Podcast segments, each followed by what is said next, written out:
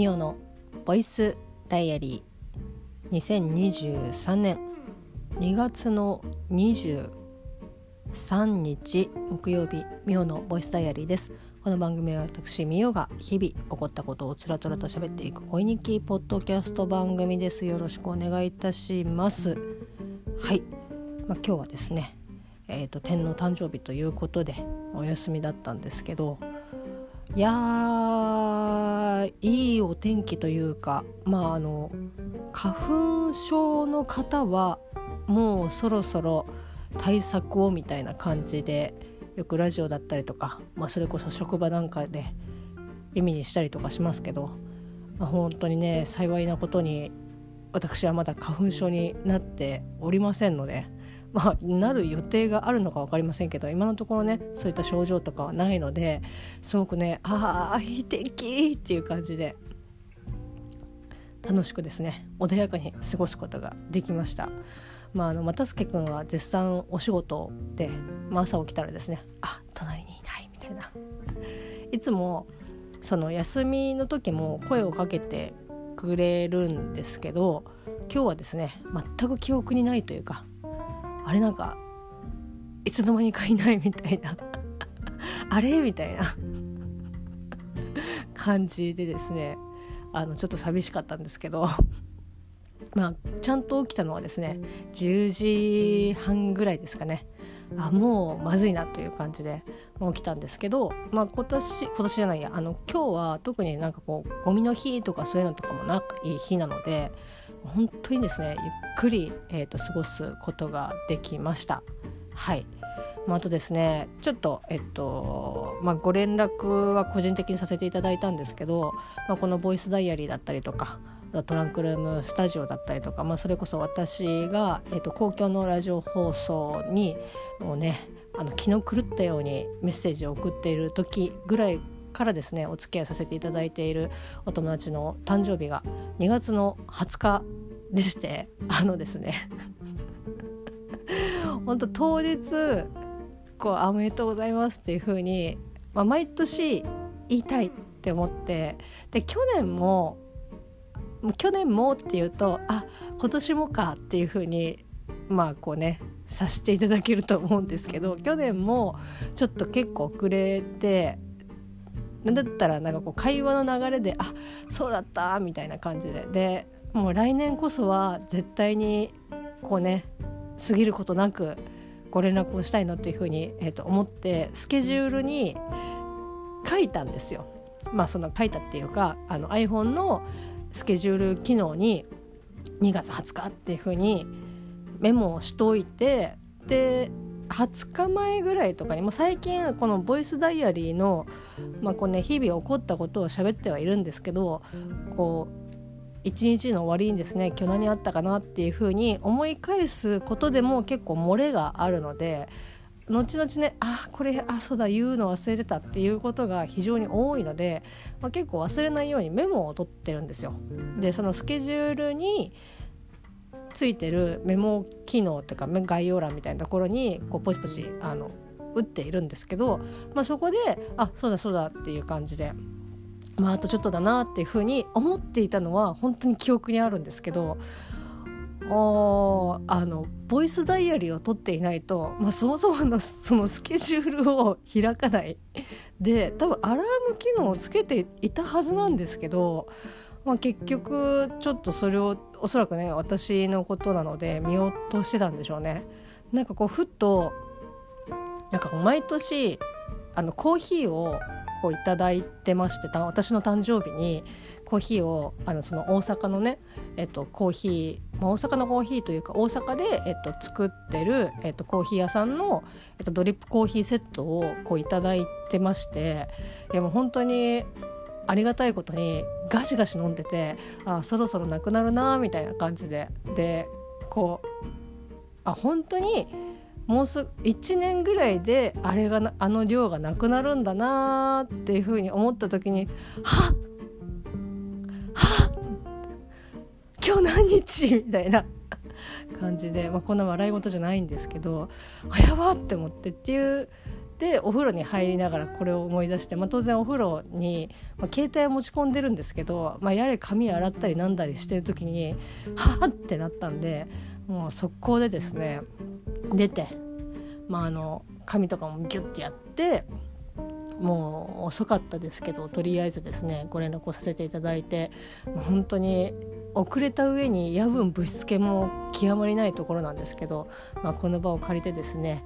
えっと、誕生日おめでとうございます。良き一年になることをお祈りしております。はい。ということで、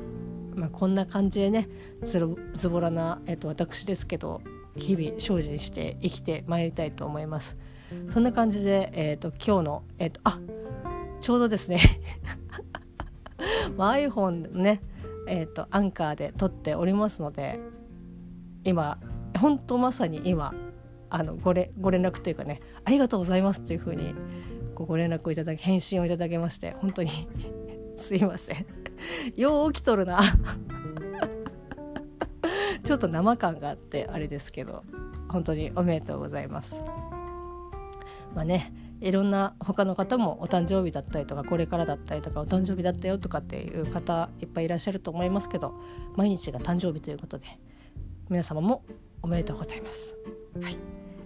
ということでですね、えーと、今日の、えーと、2月の23日の振り返りをしていきたいと思うんですけど、まあ、今日ねさっきにも申し上げた通りお休みということで、まあ、こう動き出したのはですね、まあ、10時半過ぎとかだったんですけど最近ですねまあこれちょっとこれまたねやるやる詐欺に今なりそうで非常にあの怖いんですけど みんな大好きポッドキャスト番組「大々だげな時間」そうですあのお便りフォームというかねお便りを送るとまあこうステッカーがもらえるぞ。第2弾がねあの満を持して発表されたということで、まあ、こちらはあのツイッターの方で公式の、えーと、ツイッターアカウントの方でもうすでに情報が解禁されておりますのでもうガンガンネタバレありだと思うんですけど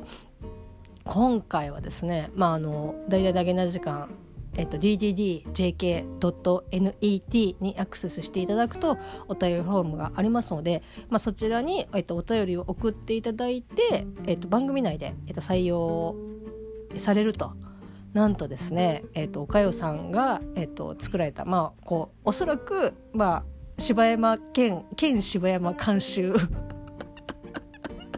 だと、まあ、あの思うんですけども岡谷さんも、えーと、監修お二人が監修をされて、まあ、お二人以外で監修はどうが入るんだっていう感じですけど、まあ、あの第2弾が。第1弾はあのね某あの犬の漫画の風の、えーと、ステッカーでしたけどちょっと以前ねあの某犬の漫画のトレーナーを着て、まあ、お会いさせていただく機会があったんですけどあのいやあなんかこうねちょっと私もなんかニヤニヤしながら「あこれなんか着てきたんです」みたいな感じであの言ったら「いやあのそれはうちとは関係ないです」っていう感じでおっしゃってましたけど。まあ、あのそんなね、えーと、ステッカーがあってでそれの、えっとまあ、第2弾が、まあ、今作成中ですっていうふうに番組内でもおっしゃっていたんですけど、まあ、今回満を持して、えっと、第2弾のステッカーが解禁されたんですけどまあこれは欲しい。びっこれもビックリマンチョコって言っていいのかどうかわからないんですけど 今度、えーともしねあのお会いできる機会があったらあのビッグイマンチョコをですねあの県芝山にあのニヤニヤしながら渡したらやあ「うちとは関係ないです」っていう風に 言われそうな気はしなくもないんですけど、まあ、そうあのねそういったあの本当にスクエアのタイプ。以前前回の、えっと、1回目は、えっと、丸型の、えっと、ステッカーだったんですけど今回はあのスクエア型の本当にもうよくあるもうザ・ビックリマンチョコについてるシール風の、まあ、イラストなんですけどなんかキラカードキラシールがなんかあるらしくてでそれは、まあ、こうランダムなのかどういうふうにこう配られるのかっていうのはわからないんですけどなんかキラもあるよみたいな感じで確か書いてあって「いやマジか!」みたいな。いやこれねなんかあの「いやキラ届きました」とかっていうふうには言われ言うねツイートをもしなんかね見つけてしまった日にはいやもうあのハンカチをあの食いちぎるもしくはこうね握った拳から手が血が手が出てるね あの手は手は出てるよ。握った拳からですねあの血がボタボタ出るんじゃないかっていうぐらいもうあの嫉妬に苦しそうな気もしなくもないんですけどなのでですね、えっと、皆さん是非あのお便りをですねガシガシ送ってあのキラーシールを ゲットしよう。ということで、えーとまあ、ダゲな時間ねあの新しい、えーとステッカーお便りを送れば送って採用されればこのステッカーシールがゲットできるということで是非まあ、あの本当にねイラストめちゃくちゃ可愛いんですよ。あの前回もねあのもちろん可愛かったんですけどそのあこれ本当にビックリマンチョコにありそうっていう感じのこうイラストでこうなんだろうな二頭身系まああのイメージしやすいので言うとモンストのあのイラストみたいな感じですかね。本当に二頭身系の、えーと、デザインでキャラキャラのねお二人の、まあ、岡谷さんと柴犬さんの、えーと、キャラもねなんか本当に可愛いんですよ。これはねマジでねあの壁に貼りたい よくさなんか家家っていうか実家とかあの又助君の実家もそうなんですけどその昔からね使ってる食器棚とかそれこそ、まあ、冷蔵庫はね新しく変えちゃったりとかしますけど食器棚ってそうそう変わない変わらないじゃない？昔からずっと使ってて他の家具とかはいろいろ変わってたりとかはするけど食器棚だけは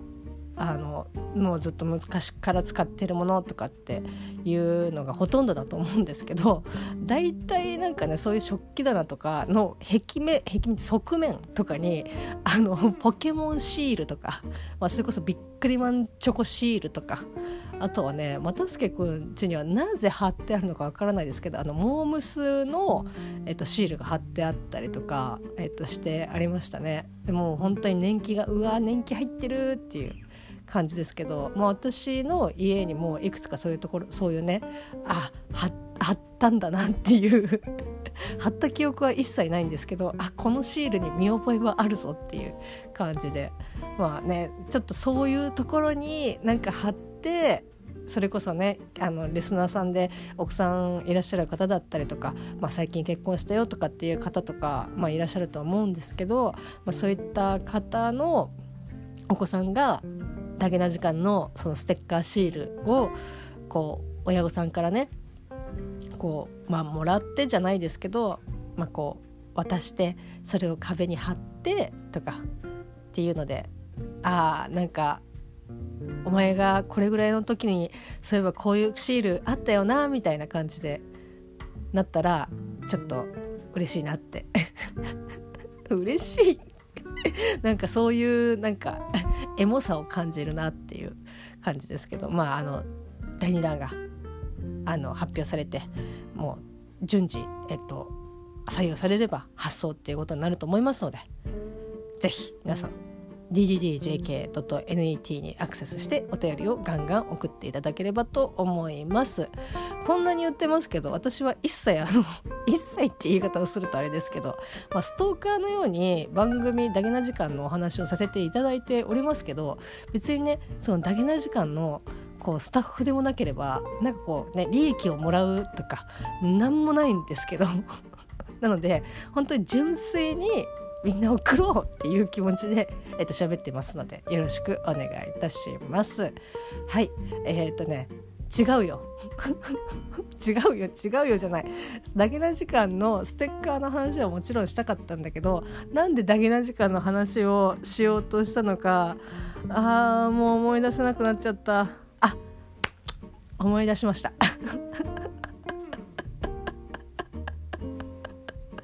思い出せてよかった。そうです。えっ、ー、とですね、まあ、こちらはですね、えーとまあ、ツイッターと違って、えーと、サブスクで配信しております。大々だけな時間プロでですねもうすでに配信がされているんですけど、まあ、フリーの方で、えーと、聞いてらっしゃる方はまだね音源あの聞くことができないんですけど一応ですね、えー、2022年のえーと、映画ランキングをですねもうすでにプロの方で、えーと、配信がされております。でまああのもちろん10位ねどの映画が何位でとかっていうことは、えっとまあ、もちろんこちらでは、えっと、お伝えすることはないんですけど一応柴犬さんの方にノミネートされた、まあ、お二人がね2022年に見た映画「えっと順えー、順不動」というかあのラインナップは、えっとまあ、こうお伝えしていいというかツイッターの方に上げても大丈夫ですかっていうふうに、えっと、確認をしたところ、まあ、了承をいただけたのでまあ私が「はよやれや」っていう感じなんですけどそのリストをですねあの、まあ、2人が見た映画のリスト化をしてかつ、まあ、もうすでに、まあ、もちろんその2022年なのでほとんどの映画がもう上映が、えっと、終了しているものになります。なのでまあ本当はね映画館で見た方が一番良かったとは思うんですけど例えば知らなかったりとか、まあ、それこそやってないとかあとは、まあ、あの行けなかったとかっていう方がいやちょっとお二人が見た映画見てみたいなっていう場合はもうサブスクか円盤かっていうこの2極化なんです2択しかないわけですよ。で今サブスクって本当にたくさんあるのでこういちいちね検索するのとかってまあ大変だと思うしまあこう検索してねどこで配信してますよとかっていうのをえっと、検索できるアプリはもちろんあるんですけどでもまあこうリストでねバッて見てあこれ Amazon プライムで配信してるんだとかあこれ UNEXT で配信してるんだとかっていう風になんかこう早見表早見表っていうかなんかこう一覧表みたいなやつをちょっと作りたいなと思ってで実際あの今作ってるんですよ。でそれをまとめるのをまだやっていないっていう感じなんですけど、えーまあ、ちょっとそれもねあと順次、えーと、やっていきたいと思ってるんですけどこのリストの話を何でしようと思ったんだっけな もう本当にあーっていう感じですけどあそうそれで、まあ、リスト化を、まあ、私のところではもうすでにあのしてはいるんですけど、まあ、それでこう順次ですね、えーと、私の入っている、えーとサブスクで見放題になっているものをですね、えっと、順々にあの見ていっております。はい、でまあ、それこそねオットタクシーだったりとか、まあ、プラン75とかは、まあ、最近あの配信が Amazon プライム特選で始まってたりとか、えー、としましたけどいやあのねちょっと今年は頑張って映画を見ようと思って、えー、と見ています。はいまあ、見ていますって言っても本当にまだねあの20にも、えー、と行っていない感じなので、まあ、ただ1週に、えー、1週間のうちに2本いや4本見れば100弱は行くので、まあ、それプラス映画館でとか、まあ、ちょっとなんか見れる時はとかっていう風にやれば、まあ、年間で100って意外といかない数字ではないんですねなんかこうまとめてガッて見ようとするとすごい負担になると思うんですけどまあじゃあ週にね4本あの見るのを継続するのも、まあ、なかなかだとは思うんですけど、まあ、ちょっとそれやってできる限りやっていきたいなって思っていて。今ですねいろいろ見てます、まあ、映画館だと「まあ、タイタニック」を見たりとか、まあ、エニシェリン島の精霊見たりとか、まあ、サブスクだとですね、えーと、バーバリアン、えーと、そして「ナイトハウス」「プラン75」「オットタクシー」「イン・ザ・ウッズ」こう言うとあれですねあんまり見れてないなみたいな。というか10も見れてないやんみたいな感じなんですけど。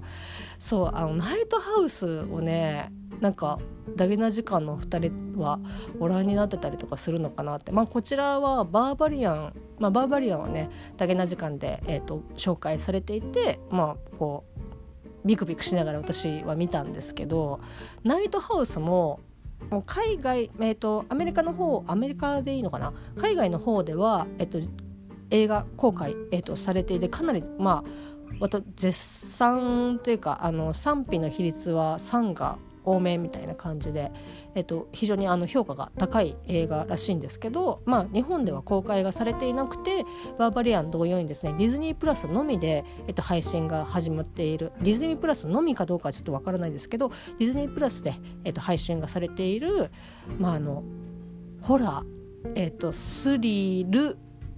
サスペンスの、まあ、いわゆるそのジャンルとしてはバーバリアンと,、えー、と似たジャンルなんですけど、まあ、こちらをですねちょっと見たんですけど見たんですけどっていうかバーバリアンを見たらあバーバリアンみたいになったらお前これも好きだろっていう感じであのナイトハウスを勧められたっていうパッケージ的にあこれだったらちょっと見れるかなって思って、えーと、ナイトハウスを見たんですけどあの非常に面白かったです。なんかねあのディズニープラス入ってらっしゃる方とかだったらちょっとね見てみてはいかがかなと思います。まあ、ただ、えっと、バーバリアンとはちょっとねあのジャンルが違うので、えっと、私だったりとかおかよさんみたいに、えっと、妄想をね想像をよりあの過剰に膨らませるのが得意な人はあの見た後にちょっとビクビクってなるかもしれないですけど、まあ、あのおすすめでございます。はい、そしてですね、えーと、ここまでダラダラ喋ってきましたが今日実はま映画をですね見てきました。朝起きて、いろいろああのリストにある映画まあ、もちろんアトロクで紹介されてる映画とかもちょこちょこ見たりとかしてるんですけどあなんかもう家でゆっくり映画でも見ようかなとかって思ってたりとかはしたんですがまあ一応ですねまあこうなってくるとそれもそれのどうなのかなっていうふうには思ったりとかはしてるんですけどそうまあもう義務というか、まあ、一応見とくかみたいな ぐらいになりつつある、えーと、そんな、えー、フェーズ5がこの映画で、えーと、封切りされました。MCU 作品 MCU 映画「アントマンワスプ・クアントマニア」をですね見てきました、えーと、字幕でですね見てきたんですけどもうですねえっ、ー、といやあそうっていう感じですけど、まあ、地元の映画館で見てきたんですけどもう、えーと、公開が、えーと、2月の17日でちょうどえっ、ー、と間もなく1週間ですかね。1週間経つんですけどもうその時点でもうすでに、えっと、大きいスクリーンの、えっと、ジャンルからは外されてましたね。マジかっていう感じですけど。しかも字幕はもう、えっと、上映回数が2回という。で吹き替えがまあ多かったかなって、まあ、スクリーン自体もその小さいジャンルの、えー、小さいエリアのスクリーンの中では一番、まあ、大きい、えー、とスクリーンで、えー、と吹き替えは公開あ上映がされておりまして上映回数も字幕に比べたら、まあ、多かった。倍ぐらいかな。4回とかそれぐらいでしたけどいやマジでっていう。早えなーって思いながら。まあ、もちろん都心に行けばねまだガンガンやってるいやガンガンやってるというかガンガンあのいい、えーと、スクリーンでやってたりとかするとは思うんですけどあそうっていう感じで。まあでもそれでもねやってちょうどあこの時間だったらまあ少し時間に余裕があってでかつ、えーと帰ってくる時間も早く帰ってこれるなと思って、えっと、11時台のですね、えっと、回を見てきました、まあ、尺自体は125分っていうことで、まあ、2時間ちょっとなので、まあ、2時間ちょっとで2時間5分ですね。2時間5分なので割とねあのサクッと見れる、えっと、尺の長さだと思います。で、まあ、見てきたんですけどまあネタバレはもちろんネタバレはしないって言ってネタバレをすることが私が結構多いので、まあ、あまり、えーと、触れないようにはするんですけどただね予告で結構ガンガンなんか映像がこう流出しているというか何だったらあの私が通勤しているまあえと、最寄り駅というか、えーと、通過駅が、まあ、池袋になるんですけど池袋の地下ってえっ、ー、とね前にも言ったかもしれないんですけどその広告塔みたいなやつがこう通路にバンバンバンバンバンってあるんですよ。でそこが、まあ、割とそのいろいろな、えっとまあ、新作のアニメだったりとか、まあ、それこそもう本当に多岐にわたるいろんな、えっと、広告が流れてるんですよ。で、まあ、一定期間、えー、と過ぎたら、まあ、変わるみたいな感じででしかもその広告のである柱っていうのが、まあ、計えーと、両面合わせてだと、まあ、両面合わせてが一軸が1234 10本あるかなっていう感じなんですよ。で10本とも全部同じ予告を流してるのでえ広告を流してるのでもうほんとそこ歩ききるぐらいにはもうなんだろうなもうずっと見せられてるみたいな感じでで、えっと、この「アントマンワスプも」えっと、結構1週間ぐらいかなもうずっと流れててだからもう帰るたびにもうなんだろうなあのスコットとかキャシーとかあのカーンとかみたいな。もうなんだったらあの結構ねしっかりとした予告がずっと流れてるんですよ。だからもうなんだろうなもう見た気でいるみたいな。予告あるあるですけどなんかずっとね前から流されてるとあれなんかあれ見たんじゃなかったっけなみたいな、えー、と感じになるんですけどまあそんなのもあって割となんかまあうーんっていう感じはあったんですけどでしかも、えーとまあ、アントマン自体が割とそのえー、まあ私は MCU の、えっと、原作コミックを読んでないので、まあ、この先だったりとかその関係性だったりとかっていうところ細かいところ設定とかっていうのは全然あの把握できてないのであれなんですけど、まあ、そんな私でさえも結構アントマンってその量子世界に関してはその本当に今後の行く末の、えっと、キーになるというかその引っかかりになる割と重要な、えっと、ポイントを、えっと、担っている、えっと、作品っていうかあのになると思うんですよね。で、まあ、アントマンもそうだしアントマンワスプもそうだし今回の、えっと、3作目もそうだと思うんですけどだから結構ねなんか頭がこんがらがるというかそのもうこの1本で終わるとか地球だけの話とかじゃなくてここが出てくるってことはここと関係があってということはみたいなあのもう,、えー、もう紙とペンで書いてちょっと簡略化してくれるみたいな。っていうイメージが、まあ、すごくあって、まあ、もちろんねあの見てて面白いんですけどだからまああの量子世界の話またなんか難なんかややこしくなるだろうなとかって思いながらえーと、見てたんですけど意外となんか割とあっさりしてるなとかって思ってあこんな感じかっていうだからその見応え的なところはもちろんあったんですけどなんかそのもっとごちゃごちゃごちゃって風になるかなと思ってたんですけど意外となんかあっさりあ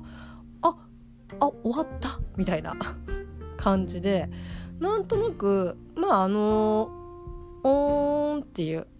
おーんっていう、まあ、あの面白かったんですけどおーんっていう感じで特にすごくわからないとかっていうこともなくまあでもなんかうーんって思っててで私がこの MCU 関係の、まあ、考察だったりとか、まあ、ネタバレありでの、えっと、話をされている YouTube チャンネル、えっと、ガオチャンネルというですねガオさんという方がそういう、まあ、MCU だったりとか DC だったりとか、まあ、割とそのアメコミ関係の映画情報をお話しされている YouTube 番組があるんですけど、まあ、それで、まあ、なんかこう見てたんですけどガオさん自身がまあこうね本当にあの原作も込みでいろんな情報をお話ししてくださってるんですけどもう本当にある意味これだけ情報が多くなりやすいえっ、ー、とまあキャラというかキャラが接している世界を本当にあの綺麗にあに関節にまとめててやっぱり MCU すごいなっていうふうにおっしゃっててそれを言われて初めてあ確かにそうだなみたいな。なんか結構綺麗にまとまってるかなんかあっさり終わまとまってる感じがするけど逆に言えばもうまあ、さっきにも言った通りその量子世界に関わってくるのって、まあ、それこそディズニープラスで配信している MCU ドラマシリーズだったりとかっていうのも、まあ、絡んできてもこうおかしくないというか、まあ、実際は絡んでいるのかもしれないですけどそこをあその、まあ、あえてじゃないですけどこう切ってというか、まあ、かなりか分かりやすくまとめてるまとめられてるっていうのはなんか逆にすごいなと思って。だから本当にいろんな情報を詰め込もうと思えば詰め込めるし本来だったらいろんなところが絡んでくるはずなんだけどそうするとまああの、まあ、分かりにくくなっちゃうだろうし、まあ、それこそね初見でこれから MCU をね、えっと、見ようっていう方からするともうなんか何が何だかみたいな感じになるところまあ本当にファミリー映画としてなんか全然見れる一歩になってってるなと思ってそれなんかガオさんが言ってるのを聞いて改めてあ確かにそうだなと思って。本当ねなんか、まあ、もちろんやっぱりその歴代の MCU シリーズっていうのもそうですし歴代の、まあ、アントマン、えーと、全、えーと、過去2作もそうですけどやっぱちゃんと受け継がれてるものっていうか、まあ、アントマンだからっていう、えーと、戦い方だったりとか物語の進め方っていうのはやっぱ今回もきちんとあったりとかしたのでなんかそこはねなんかあこうずっと見てきているものからするとあ来た来た来たアントマンアントマンみたいな。感じであの非常にですねそこはなんかあこのシーンってなんかあああれだよなって思って本当ねあの中盤ぐらいの割とスコットがあこれはピンチかもっていうところを切り抜けるところだったりとかところもあなんかこう今までのアントマンの集大成みたいなところがあってなんかすごくねあーなんかジーンとくるなっていう感じでしたね。はいまあ、もちろん、まあ、こうすごいね、えっと綺麗にあのすっきりまとまっているというふうには言いましたけどもちろんこう要所要所で出てくるところだったりとか、まあ、それこそねガオさんみたいにもう常にねあのさ、えっと、いろんな情報をこう探っててるというかね、えーと、調べている方からするとここってこうなんじゃないかなとかもちろんあの、まあ、今回もありましたけどあのポストクレジットもなんか今後こうなんじゃないかっていうふうに考察したりとか考えたりとかする余地は全然、まあ、あの本当にやっぱあ MCU だなっていうところはもちろんあったんですけどなんかそれ省いたとしてもなんか本当に楽しくあのファミリーで見れるような映画だと思うので非常に楽しいね一本でした。はいでまあ、今回からなのか他の映画でもそうなのかどうかわからないんですけどちょっとねあの前作があのブラックパンサーだったんですけど、えー、その時にも流れてたかどうかっていうのを全く覚えてないもうあのチャドウィックの「あー」っていうので全部持ってかれてたんですけど今回、まあ、あのアントマン・ワスプを見るにあたって、えっと、上映前になんかあのエンドロールというかねあのポストクレジットがあるから最後まで見ててねっていうようなあの注意書き文がこう出たんですよ。なんかあ今って出るんだみたいななんかあのー、ねなんかあ別にいいんですけど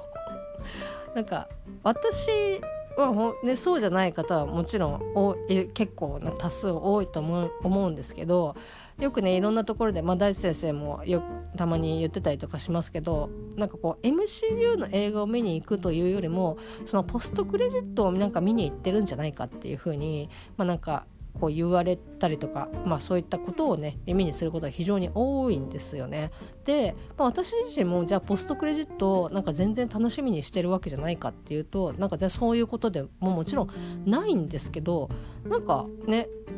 あの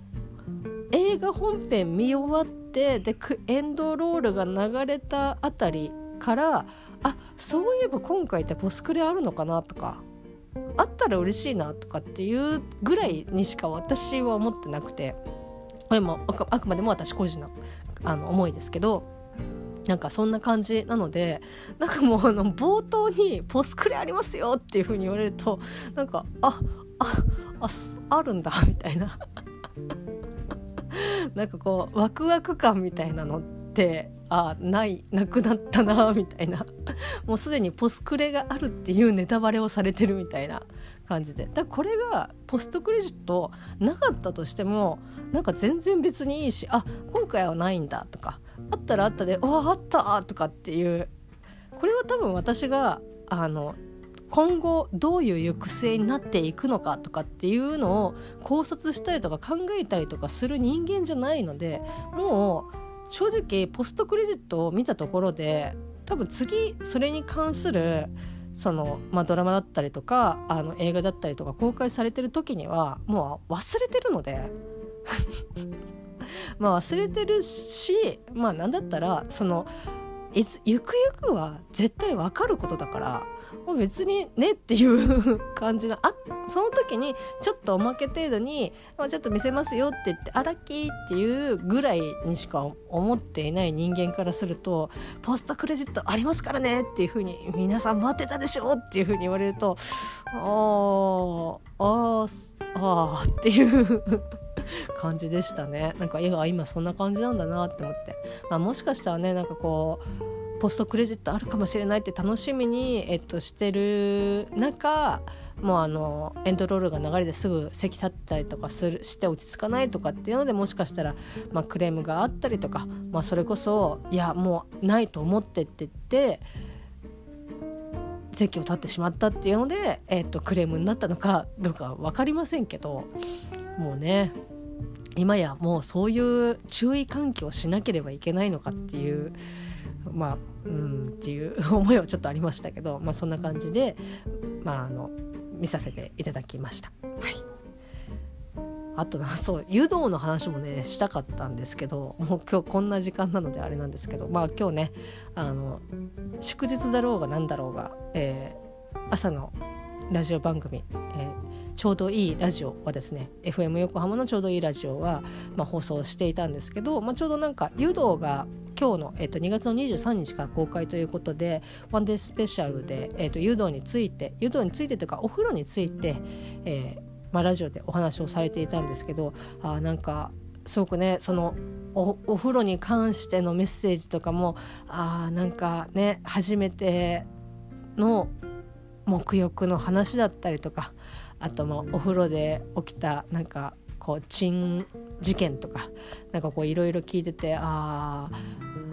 自分のちっちゃい頃はお風呂はそんなに好きじゃなかったな好きじゃなかったなっていうか今みたいにこうパッて入れるようなお風呂環境じゃなかったのであんまりいい思い出はないんですけどなんかこうお父さん、まあ、結構な年低学年ぐらいまでかな低学年ぐらいまでお父さんとお風呂には入お母さんとも入ってたんですけどお父さんと入ることが多くてでうちの父親は、まあ、あの肉焼きで、まあ、一応職人をやっていたので朝はクソ早いけど、まあ、帰ってくる時間はクソ早いみたいな両方早いみたいな感じで。でだからその夏とかまだこう日が落ちきってない時に一緒になんかお風呂に入るのがすごくねなんか楽しかった楽しかったっていうか特別な感じがしたんですよね。なんか夜ってやっぱりもう日が落ちて暗ね夜になってからお風呂に入るっていうのが当たり前ですけどなんかこう夏場同じ時間帯だけどまだ日が落ちてない日が落ちてないというか夕暮れ時ぐらいの時にお風呂になんかこう入ったあの時間っていうかあの記憶っていうのはなんかすごくねあなんか特なんかこうちょっと特別感なお風呂っていういつもと違うお風呂っていう感じがしてそれはねすごく楽しなんか嬉しかったなっていう記憶があるんですけどそれ以外はまあなんか基本ガス風呂だったのであのよくねあの石鹸があの浴槽のあの下とかに入って手突っ込むのすっごい嫌だったなとかあとはあのすのこを引くのが嫌だとかあのお風呂があのね温度調節がまあできないことはないんでしょうけどなんかもうボッコボコになってあのね今はほとんどないんでしょうけどそのお湯をねかき回すあの棒 あのグツグツしたやつをこうお湯をこうかき回すことによってまあこうちょっと冷ますみたいな。あのなんかプロペラがついたね あの棒とかありましたけどあれはね楽しかったんですけどなんかああいうのとかね。で、うん、なんか懐かしいなと思いながら聞いてましたけど、まあ、ちょっとねお風呂のあのえそうだったのっていうような情報もちょっと仕入れられましたのでこれはじゃあですねちょっとあの大事な時間にですねお便りを送ろうかなっていうふうに 思っております。はい、まあ、そんな感じでですね割とゆっくりした一日でございました。明日はあったかいのかな？ちょっと忘れましたけど、まあ、あの三寒四温がやってくる時期になりますので皆様どうかご自愛いただければと思います。それではまた明日。